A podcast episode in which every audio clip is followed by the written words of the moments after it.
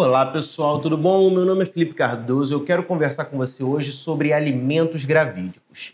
Bom, é possível, né, para gestante requerer alimentos ou ajuda financeira aí do suposto pai da criança, né? Porque é, dentro do, do, do, período de gestação existem diversas despesas que essa pessoa ela tem que estar, estar usufruindo, como por exemplo consulta médica, às vezes medicamento, às vezes uma alimentação específica. Então, existem despesas sim enquanto a, a mulher está grávida. E a justiça, né, ela traz a figura dos alimentos gravídicos, que são aqueles alimentos que serão pagos. Aqui, quando eu falo alimento, eu falo de ajuda financeira, tá, gente? Né, que pode ser inclusive in natura, mas a forma mais tradicional de todo tipo de pensionamento é em dinheiro, né? Verba financeira, né? Então, admite-se que a gestante ela ingresse com uma ação judicial para requerer alimentos gravídicos do suposto pai. Ah, Felipe, mas a, pessoa não é o pai, né?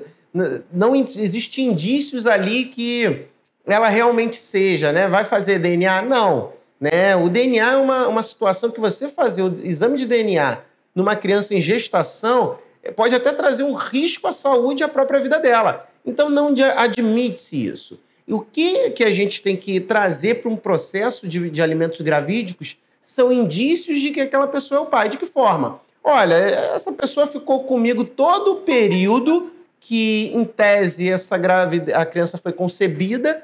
Ela estava comigo através de fotos, testemunhas, mensagens. Então, prova que a gente tinha ali uma vida em conjunto. A gente tinha, eh, tinha relações sexuais naquele período. Então, você tem indícios e prova dos indícios de que aquela pessoa ali é o genitor dessa criança. Então, admite-se aí a cobrança desses alimentos justamente para custear essas despesas. Lembrando aqui que não se confunde com a pensão alimentícia. Né? Os valores pagos, ao contrário da pensão alimentícia, quando a criança nasce, elas são destinadas à criança. Geralmente, quem tem a guarda, ela vai gerir esse, esse pensionamento né, em favor da criança, mas esse, essas verbas é em benefício da criança. Inclusive, a pessoa ela pode responder por prestação de contas através de, se ela, em alguma hipótese, não estiver utilizando essa verba para esse determinado fim, que é para o uso do menor. Agora, os alimentos gravídicos, não. Ela, quem é beneficiário dos alimentos gravídicos é a própria gestante para custear qualquer tipo de acompanhamento médico, despesas, ultrassonografia, todas aquelas despesas inerentes a esse período de gestação. Essa foi a dica de hoje. Se inscreva no nosso canal, acompanhe as nossas redes sociais. Eu vou ficando por aqui. Até a próxima. Tchau, tchau.